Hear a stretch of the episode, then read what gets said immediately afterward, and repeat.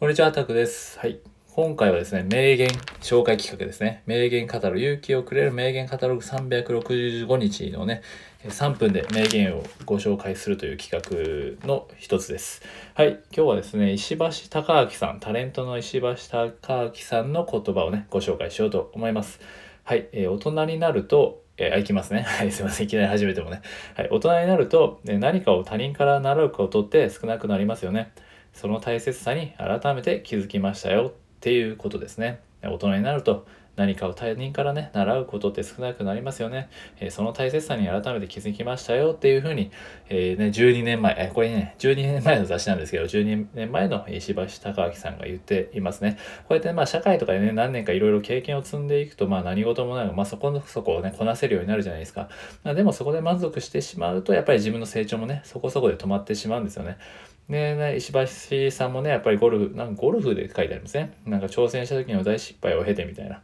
えそのことを痛感みたいな書いてありますけど、まあね、今石橋さんも今 YouTuber みたいな感じでね、えー、頑張ってますけどね、トンネルズ、ね、いろいろテレビとかだいぶ少なくなったんですけど、改めてね、新たな挑戦として、ね、また、ね、活躍の場所を広げてるわけですけど、まあね、ああいうね、すごい人とかでもね、えー、一回やっぱりこう、いろんなことがあるとね、どれだけうまくいってたように見えてもね、どっかでこう、つっかかいみたいなのが、というか、なんかうまくいかなくなることがあったりして、まあそれでもね、今ね、その仲間がいて、まあその方と多分一緒にね、YouTube 今すごく伸びて、まあ僕ちゃんと見たことはないんですけど、前なんかね、記事、市橋さんが書いてある記事を見て、えー、すごくね、えー、学びになったんですけど、ちょっとそれ忘れちゃったんですけど、やっぱり何かをね、学ぶ姿勢というかね、